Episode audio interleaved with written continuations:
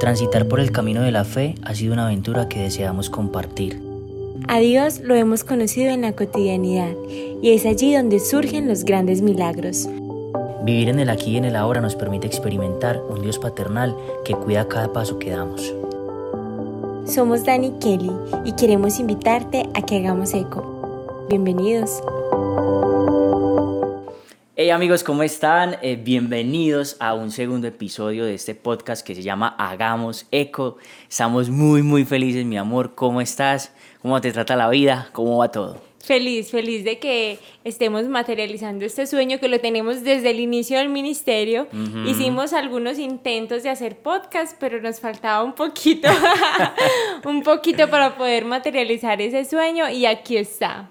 Estamos muy muy felices, muy contentos, gracias a todas las personas que se han suscrito al canal de YouTube, a Spotify, con el testimonio de Emma pues que dimos apertura al podcast pues la verdad sentimos que hubo buena acogida por parte de ustedes, que lo escucharon, que lo recibieron con amor. Y mucho amor para nuestra niña. Sí, saluditos de Emma que por ahí la está cuidando la abuela. Entonces, nada, felices, contentos, amor. Vamos a hablar de conversaciones incómodas. Sabes, ese, es de esos temas que pocas veces hablamos y que es muy necesario y que nos lo preguntan mucho en las relaciones de pareja, como usted, ¿cómo hace para hablar con su pareja de esas cosas que muy posiblemente al otro le choquen un poquito, como que lo muevan, como que esas cosas que hacen que el otro diga, ay, ya vamos a hablar de esto que no me gusta, o de esto que huimos tanto, o de esto que puede generar momentáneamente algún malestar y que en realidad, amor, es más fácil no tenerlas que tenerlas. Esta semana que estábamos programando el podcast llegábamos a una frase muy interesante y es, quien te ama se incomoda para incomodarte. Y eso con lo que estás diciendo a mí me lleva o me llena muchísimo para compartir hoy. Y es que muchas veces, eh, de cierta manera, por un tema cultural, nos hemos acostumbrado eh, de que no podemos decir nada que incomode al otro y nos incomodamos en ese proceso. Es que es como una línea muy delgada. Hay personas que dicen, no, es que yo soy muy sincero, yo soy muy sincera. Sí. Y yo todo lo digo, así como, pero eso, eso se dice como moviendo los hombros y con tonito. y yo todo lo digo y entonces ya es como en ese punto en el que tú no le dices al otro, no tienes una conversación con el otro en pro de que crezca, sino en pro de herirlo. Es que usted es así de esta manera, ¿cierto? Ese es otro punto que vamos a tocar, pero para entrar en materia, eh, básicamente creemos nosotros y damos testimonio de eso en nuestra relación. Para que una relación tenga frutos, sobre todo en una relación afectiva, tienen que haber conversaciones incómodas y sobre todo desde el principio en ese momento de aprendizaje, de donde nos estamos conociendo, donde nos estamos conquistando, tienen que empezar a suscitarse conversaciones de este tipo para poder empezar a desnudar de cierta manera eso que tenemos en el corazón, eso que somos, esos rasgos de personalidad que tenemos, todo eso que nos construye a nosotros desde, de manera histórica, de manera psicológica, de manera biológica, tiene que entrar ahí y esas conversaciones se tienen que dar. Entonces, muchas veces si estamos como, ay, si le digo, se va a enojar, si le digo de pronto va a generar una molestia entre nosotros, va a aparecer una cuñita que nos va a acompañar en la relación, pero es mejor que aparezca. Porque allí se tiene que hablar, se tiene que sanar si es necesario, se tiene que trabajar. Porque si no aparece, de cierta manera, en momentos tempranos de la relación va generando una bola de nieve y posterior va a aparecer, pero con unas consecuencias que de pronto van a tener un, un desenlace positivo. Sí, y muchas veces decimos, no, yo después le digo, o no, yo espero y después le digo todo, y, a veces esperamos hasta explotar.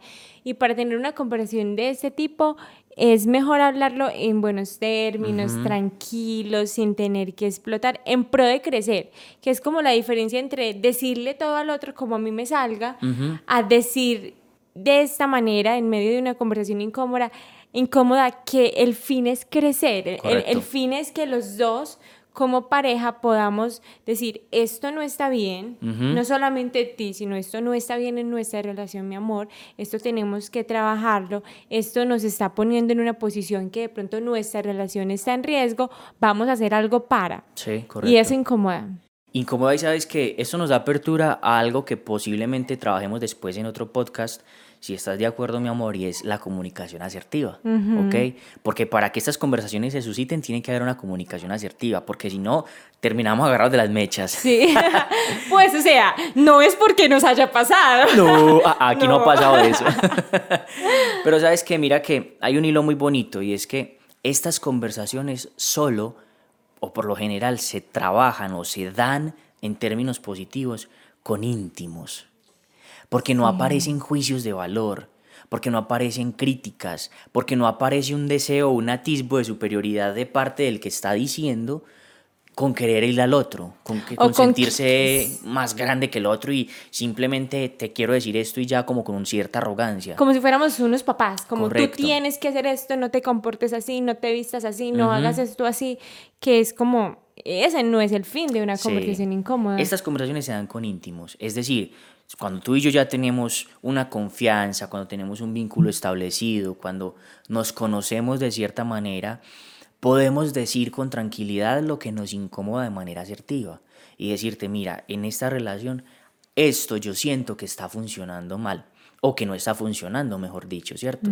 Y en ese sentido, de manera muy sumisa, muy humilde, si se quiere decir de esa manera, tú lo vas a recibir porque yo lo estoy diciendo también en esa misma vía mira, esto me está dañando, me está doliendo, o me estoy haciendo películas, como decimos los paisas en la cabeza, por esta situación.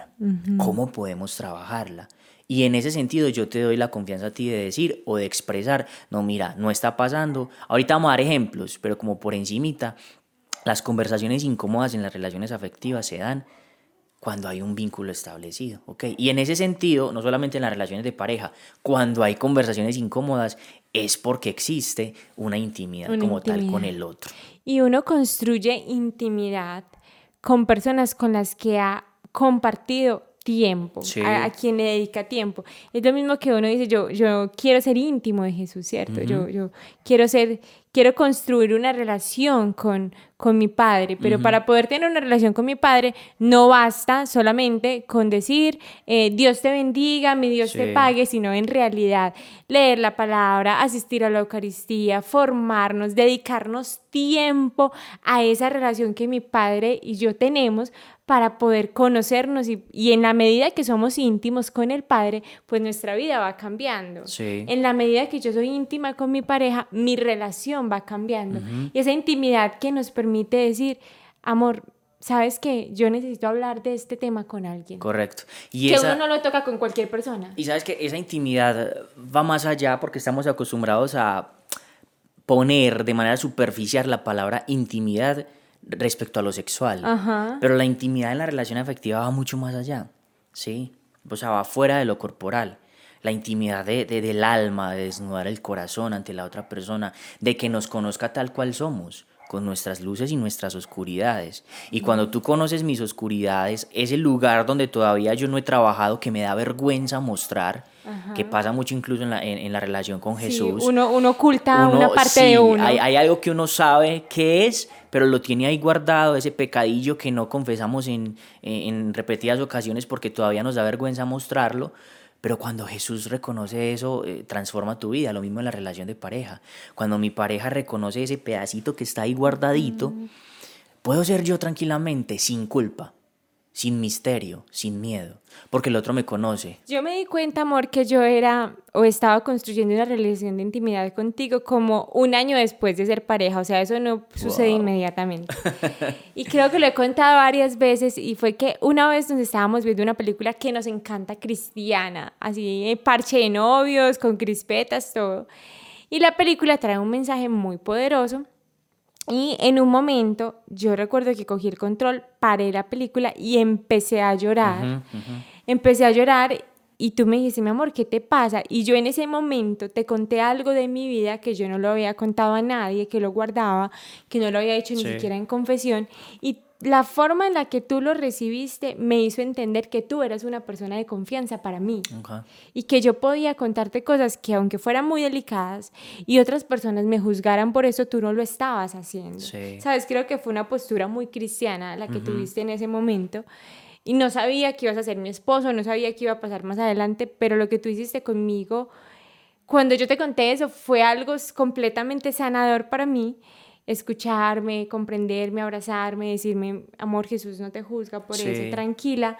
Y después de que salimos de ahí me dijiste, ¿quieres hablarlo con nuestro sacerdote? Y el haberlo hablado contigo me permitió también poder desnudar el corazón con, con el Padre y después ir a confesarlo con él. Eso fue un momento muy lindo. Fue un momento muy lindo, pero que me permitió te entender que podía tener intimidad contigo para contarte cosas delicadas. Sí. Pero eso también hace que tú veas un poquito más allá de quién soy yo y me permitió a mí también en momentos contigo ver más allá de quién eres tú, empezar a ver un poquito como tus heridas y todo eso que aún no hemos permitido que el Señor nos sane, porque creo que el camino de la fe es una completa sanación por toda la vida. siempre vamos a tener cosas que necesitamos ser sanadas. Necesitamos que Jesús nos las sane. Em, me permitió ver tus heridas, te permitió a, ti ver mis heridas y también eso nos permitió tener conversaciones incómodas donde le decimos a veces al otro, mi amor, está saliendo a flote esto que aún no has trabajado, esta herida tuya está saliendo a flote. En nuestro caso, eh, tú me ayudaste mucho a, a llevarle a Jesús y a entregarle a Jesús mi inseguridad. Aquí les cuento un poquito que yo era una mujer locamente insegura y el día que Daniel decide tener una conversación incómoda conmigo, absolutamente dolorosa, porque esas conversaciones son dolorosas, y este hombre me mira y me dice, Kelly Marcela, es que tú eres insegura. ¡Ay, muchachos! Claro, yo me enojé. Ojo, nunca desde la arrogancia, nunca desde la superioridad. Siempre, bueno, yo primero me, me, me, me contuve mucho tiempo para decirte eso yo creo que por ahí un año. Mucho tiempo, pero yo sabía qué estaba pasando. Yo sabía, por lo que habíamos hablado en nuestra relación, que esa herida no tenía nada que ver conmigo. Pero yo no sabía cómo decirlo, para que no sonara mal. Y en un momento, estoy completamente seguro que en un momento de, de conexión con el Señor, eh, y bueno, también en un momento de discusión, porque ya llegó un punto en el que eso estaba afectando mucho la relación, yo decidí decirlo con miedo, eh, vuelve y juega con la incomodidad. De lado y lado, porque no es incómodo. Pero tenía que decirlo. Y con amor, humildad y, y, de cierta manera como tranquilidad de mi corazón de saber que lo quiero decir es para que eso se ponga sobre la mesa, se hable y se trabaje, lo dije. Pero nunca como que es que tú eres una mujer insegura, no sé qué. No, jamás desde el juicio. En ese momento fue como, mira, eso está pasando. Y con todo respeto, yo no lo hice Tú me decías, esta inseguridad no la causé yo. Yo no tengo conversaciones con otras mujeres, yo no te, eh, yo no te he sido infiel, yo, yo no he generado esto, pero no entiendo por qué dudas de mí, ¿cierto? Porque al principio de la relación tú decías, pero ¿por qué dudas de mí? Y después nos dimos cuenta que el problema no estaba en ti, el problema estaba en lo que yo todavía no había sanado en mi corazón, que no se lo había entregado a Dios, porque es que en realidad ni siquiera era consciente de que eso estaba ahí, ¿cierto? Ni siquiera, o sea, lo ponía siempre en los demás y no lo ponía en mí. Yo creo que esa ha sido de las conversaciones incómodas que más cambios me han ayudado a mí a tener en la vida. Porque cuando tú lo conversaste conmigo, me incomodó, te dije, ¿cómo así? ¿Cómo se te ocurre? Ah, ah. Claro, que es un mecanismo de defensa claro. que tenemos por lo general, inmediatamente ponemos una barrera, ¿cómo así? Eso no es conmigo. Incluso a mí también me pasa mucho, cuando tú me dices cosas incómodas, mi primer reacción como mecanismo de defensa y como mascarita que va ahí es la emoción del enojo. Entonces yo me enojo.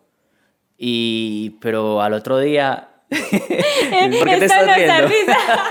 Esto nos da risa porque ya lo hemos conversado mucho. Yo le digo, mi amor, mira, cuando yo te digo alguna cosa que es importante y que es para que nuestra familia esté bien, tú te enojas. Que es mi mecanismo de defensa. Todos tenemos diferentes. Pasan 20 minutos, una hora, dos horas, y voy y me dice, amor, ¿sabe qué? Tienes razón. Entonces esta semana yo me reía y le decía, gordo, ¿por qué te enojas? es que te enojas y después vas y me dices, tienes razón. Entonces nos, nos reímos de esto porque nos, está, nos ha pasado varias veces. cada que tenemos estas conversaciones surgen esas emociones, pero después lo importante es que viene la reflexión. Hay una transformación. Sí, viene la reflexión y un deseo de transformarlo. Cuando Dani me ayudó a ver mi, mi herida, a ver esto que yo todavía no había trabajado, claramente no fue como, esto es lo que te pasa y mira, es tuyo, hazte cargo, sino que fue como, mi amor, ¿y qué vamos a hacer? ¿Cómo te voy a ayudar?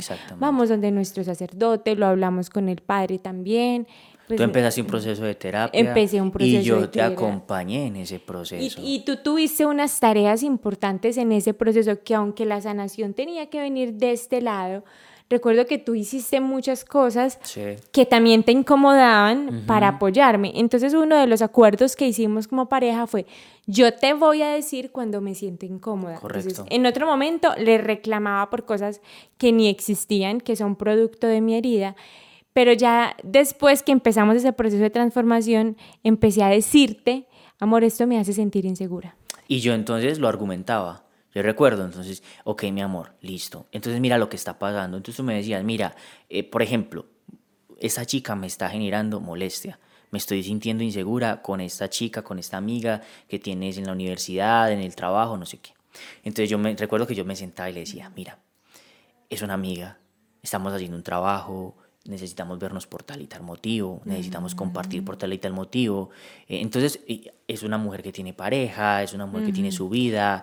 Entonces, como que Sí. eso te apaciguaba. En el proceso de, como mientras tú te sanabas, ya recuerdo que hace mucho tiempo, pues que tú lograste como que reconfortarte y recuperar esa, esa seguridad de ti misma, ya ahí en adelante, pues tú ni siquiera me dices nada, pero, Pero hace vida, parte de mira la que tú estás hablando de algo súper importante y era que esos pensamientos, que también esto es un proceso que utilizan mucho eh, en terapia, y es que esos pensamientos que venían a mi cabeza los conversábamos y los desarmábamos. sí, sí. O sea, todo eso que a- es producto de lo que yo estaba pensando, lo confrontábamos y le decían, le decíamos, no, mira, no es así. Correcto. Eso que estás pensando no es así. Tienes derecho a pensarlo, tienes derecho a sentirlo, pero no es así. Sí. Entonces nos permitía como que ah, bajar. No sucedía antes. Y esto, como tú lo dices, amor, eh, se sanó hace mucho tiempo. Gracias al Señor, porque no me imagino cómo sería nuestro matrimonio ahora Correcto, sí. si esa conversación incómoda no hubiese suscitado una sanación. Es lo más lindo de todo. Esas conversaciones incómodas, en el momento, vale la claridad, incomodan, ¿cierto? Molestan. De cierta manera, según tu mecanismo de defensa, te van a enojar, te van a asustar, te van a generar deseos de huir, ¿cierto? Hay muchas formas. En mi caso me enojaban, a ti también por lo general. O te enojaban, o te preocupaban, o te generaban conflicto. Siempre va a generar conflicto. Pero luego que se ponen sobre la mesa, luego que aparecen y son conscientes, viene el cambio y la transformación. Entonces es hermoso que las parejas, que las relaciones afectivas tengan eh, eh, esa forma adaptativa de vincularse desde la incomodidad. Y también una pregunta a mi corazón, ¿en qué momentos o con quién o en qué forma se generan las, las, las conversaciones incómodas o alrededor de qué, mejor dicho? Te voy a poner un ejemplo, alrededor de las familias. ¿Sí? Alrededor de lo económico, mm, alrededor de la repartición del tiempo. Así se dice repartición. No sé, vamos a buscar en la RAE. Sí. Culturízate con Dani. Alrededor de eh, las responsabilidades en el hogar, cuando ya estamos casados o cuando vivimos juntos, alrededor de un montón de situaciones, pero hemos identificado con nuestros amigos cercanos, con las parejas que atendemos, con las personas que eh, de cierta manera compartimos y trabajamos, que alrededor de las familias y de lo económico sucede mucho. De las familias de origen. Entonces sí, es, correcto. a mí me incomoda esto de tu familia, a ti te incomoda esto de mi familia. Es absolutamente normal, amigos, porque son dos mundos completamente diferentes. O sea, así como mi esposo y yo somos muy... Somos dos polos opuestos, las familias de cada uno, ninguna es mejor. Sí, correcto. No es que mi familia sea mejor o la familia de Dani sea mejor que la mía, no, son completamente diferentes, pero también hay cosas que nos pueden incomodar, como no todos los domingos queremos estar con los papás, queremos tener domingos en los que nos quedamos en la casa, nos vemos una película y nos salimos. O no, no todas las veces tenemos que salir acompañados, Sí. o alrededor de lo económico, ¿cómo vamos a pagar las cosas de la casa? ¿Quién paga más, quién paga menos? Si vamos 50-50, si en el hogar alguien gana más que otro, o sea, todas esas, ese tipo de cosas hay que hablarlas. Y son sensibles. Son muy sensibles, hay que hablarlas. Eh, de cierta manera, como les decía ahorita al principio, se genera una bola de nieve que va creciendo y cuando menos pensó se nos llevó la relación. Y, y uno Entonces- dice, ¿en qué momento se nos destruyó lo que habíamos construido Correctamente, con tanto sí. amor? Es muy, es, o sea, en, es- en el momento lo vamos a ver muy grande, porque tenemos que afrontar, y a veces nos cuesta mucho afrontar, Pero cuando logramos sacar esa incomodidad, ponerla sobre la mesa, vamos a estar seguros de que va a generar un cambio. Eso sí, sea para bien o sea para mal, va a depender de la madurez del vínculo, que es otra temática, ¿ok? Va a depender de la madurez del vínculo, qué tan sólido es nuestro vínculo afectivo que pueda soportar y tolerar y tolerar conversaciones incómodas. Si nuestro vínculo, si nuestra relación no tiene un nivel de madurez de intimidad. Eh, o de intimidad coherente con el tiempo que llevamos, eso posiblemente no lo va a soportar. Sabes, y cuando hay madurez en ese vínculo, como tú lo dices, mi amor, yo no le saco en cara al otro todo el tiempo lo que está sanando, sino que lo estamos sanando. Miren, nosotros esta palabra, y eso se lo decimos mucho a las parejas cuando estamos dictando talleres o cuando los estamos acompañando, es, hey, repitan con nosotros, nos estamos sanando porque queremos que nuestra pareja sea perfecta y al principio los ponemos en un pedestal, también nos pasó tranquilos, también nos caímos del pedestal, Daniel se cayó muy duro, yo me caí durísimo, eso nos pasa a todos, ¿cierto? Sí, sí, claro. Pero el entender que el otro no es perfecto, el entender que el otro comete demasiados errores, el entender que mi pareja necesita ser sanada por Dios y yo necesito ser sanado por Dios nos permite crecer, nos permite lograr ese camino de, que es vamos juntos al cielo. Yo, yo quiero, mi amor, que tú sanes lo que no está bien en ti, lo que todavía no le has entregado a Dios, que se lo puedas entregar, porque mi misión como esposa es ayudarte a llegar al cielo y tu misión como esposa es ayudarme a llegar al cielo. Y en ese camino de ayudarnos a, llegar al cielo, tenemos que decirnos lo que no está bien en el otro. No lo que yo quiero que tú cambies, sino lo que es necesario que tú cambies para que construyas una relación mejor con Dios o para que te puedas acercar más a Dios, porque hay cosas que no te están permitiendo acercarte a Él o que te están poniendo como una barrera de esto sí te lo entrego Señor, esto todavía no te lo entrego Señor. Y en ese proceso de intimidad, la pareja ayuda a que le entregues a Dios eso que tú no querías. Sí. eso que, que, tú le dices, no, todavía no. Y uno le dice, mi amor, tienes que hacerlo en algún momento. Quizás este sea el momento, quizás este sea el momento de sanar tu inseguridad, porque no te permite ver la mujer que tú eres. Yo recuerdo que tú me decías, eso no te permite ver la mujer que tú eres, eso no te permite tener una relación sana con los demás, eso no te permite llegar transparentemente a tener una relación con Dios porque tienes un montón de cosas que todavía no le has aceptado. Y después de esas conversaciones incómodas y de ese proceso de sanación, la vida cambia. Y esa es la vida del cristiano. Yo te entrego esto, lo cambio, lo transformo en mi vida porque te conozco a ti, Señor.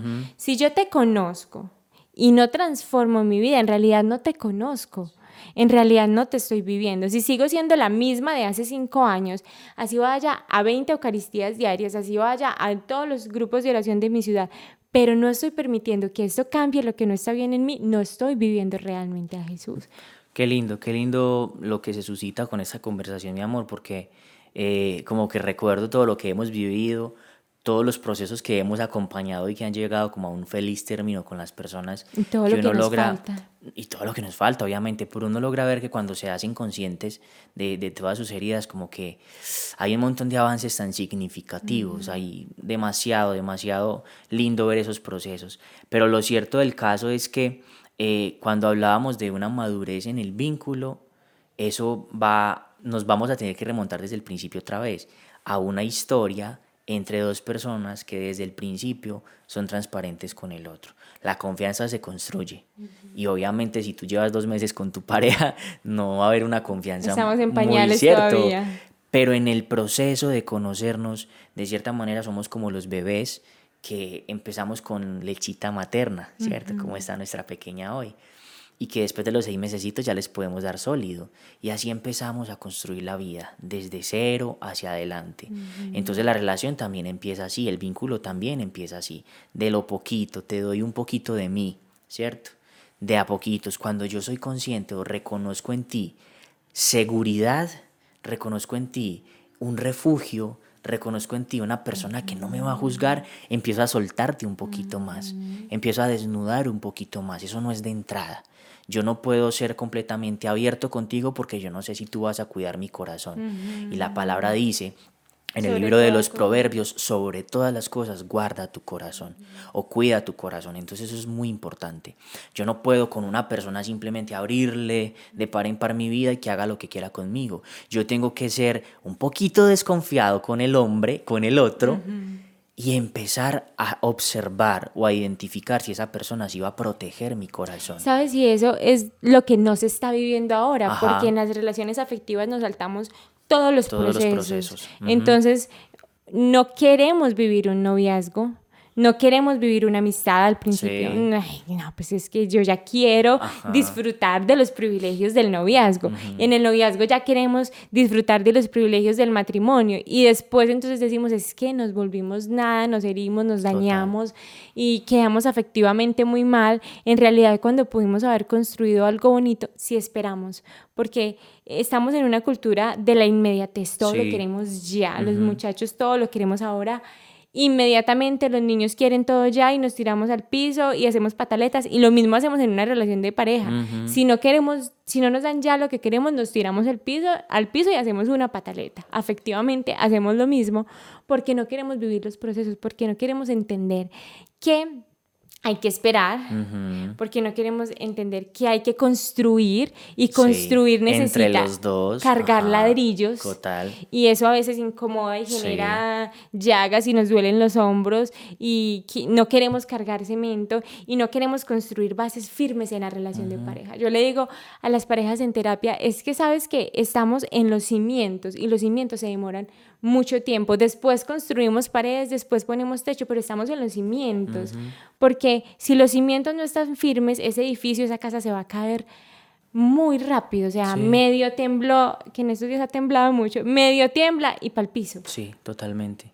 Y ahí es donde decimos, es que no funcionó y entonces empezamos a exteriorizar ese asunto, pero no somos responsables.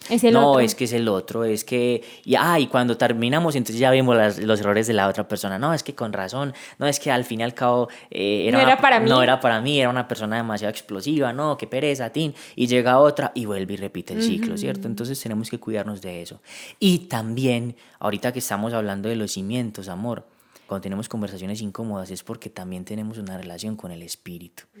Porque el espíritu nos da carácter para poder decir, pero humildad para poder recibir.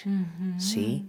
Cuando, no es, cuando el espíritu hace parte de nosotros, tenemos una relación con él y está en medio de nosotros, puede haber de un lado carácter de otro lado humildad, ¿sí? Y en esa doble vía poder construir lo que decíamos, poder transformar y poder pasar la página luego de que aparece la crisis o de que aparece el conflicto, ¿sí? Entonces, en medio de nosotros también tiene que estar Jesús.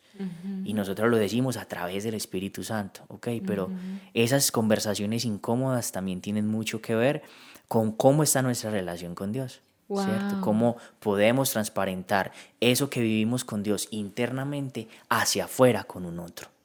Claro, porque, porque el Espíritu abre nuestros ojos, porque el Espíritu nos permite ver lo que no habíamos visto en, un principio y transformarlo, no solo verlo, sino transformarlo, actuar, ¿cierto? Al Espíritu siempre le, le pedimos que venga a actuar, que venga a actuar en nosotros, pero cuando lo dejamos entrar a nuestra vida, permitimos que actúe. Y permitimos que en ese actuar hay que desacomodarnos, que en ese actuar vamos a escuchar cosas incómodas, pero que van a llevar a nuestro crecimiento, que van a transformar nuestra vida. Entonces me parece muy lindo esto que dices y es que hay conversaciones incómodas donde permitimos que el espíritu esté y que el espíritu transforme y que el espíritu cambie y que el espíritu diga y que, y que nuestro ser diga, no somos las mismas personas que éramos hace seis meses, hace un año, porque en realidad estoy dejando que Dios actúe en mi vida a través de las personas de mi alrededor o a través de mis íntimos que son mis amigos, que es mi pareja, que son las personas cercanas a mí, que tienen estas conversaciones que sí son incómodas, pero que lo hacen en pro de mi crecimiento, en pro de que yo sea un mejor cristiano. una mejor versión. Ajá. Jesús cuando tuvo que exhortar, exhortó. Cuando tuvo que hablar duro, habló duro. Cuando tuvo que negarse, se negó. Entonces nosotros también tenemos que aprender a ser así, eh, a, vivir esa vida de acepto, entiendo que lo que viene de afuera eh, y que me está generando incomodidad es por algo. La incomodidad de cierta manera aparece cuando algo no está funcionando. Entonces hagámosle caso a esa incomodidad, pongámoslo sobre la mesa para que podamos tener vínculos sólidos, relaciones sanas y de cierta manera podamos cumplir lo que uno creería que tiene que existir en una relación afectiva.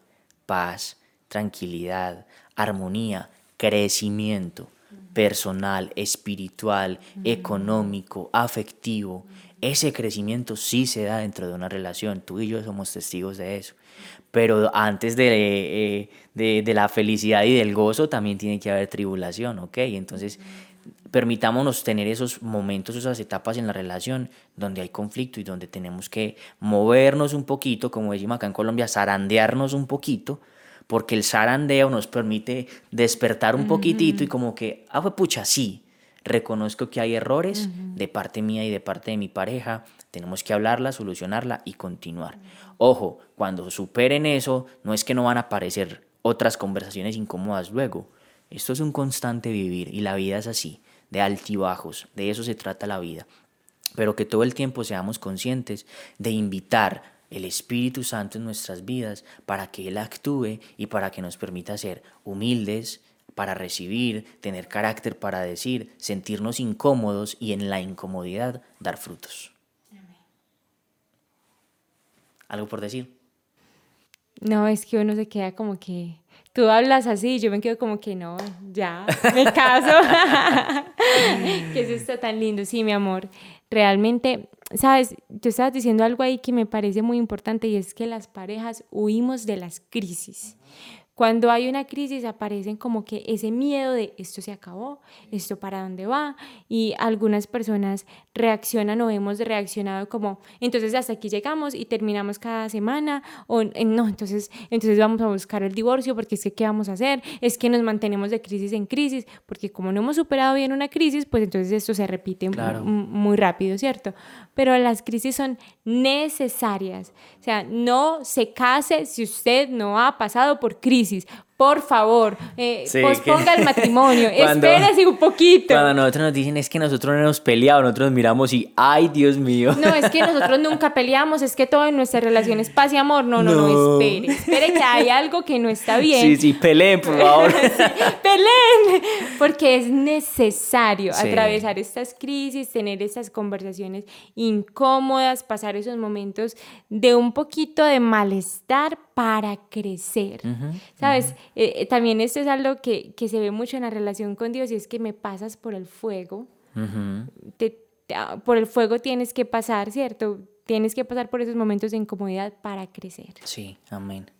Bueno, la verdad es un tema demasiado grande. Yo creo que aquí hemos dado píldoras eh, que a nosotros nos han funcionado, muy experiencial, pero también que hemos identificado que, sobre todo en las parejas que ha atendido mi esposa, han dado frutos, con las personas que hemos de cierta manera acompañado en consejería o espiritualmente han dado frutos, como de acompañarlos y decirles, eh, hay una herida, eh, vení, prestémosle atención a esa herida, porque si no entonces va a quedar mal sanada, va a quedar mal curada y luego se va a generar, como es como, como decimos, creo que se dice encangrenar, engangrenar, algo así, cuando hay una herida que no se... Sí, como que se infecta después. Bueno, hay, hay una infección completamente, entonces, eh, bueno, va a generar pues malestar para nuestra salud, lo mismo pasa en la relación, entonces, parejas, eh, amigos, familias, préstenle atención a sus vínculos y tengan conversaciones incómodas que estamos seguros que si desde la oración y a través del Espíritu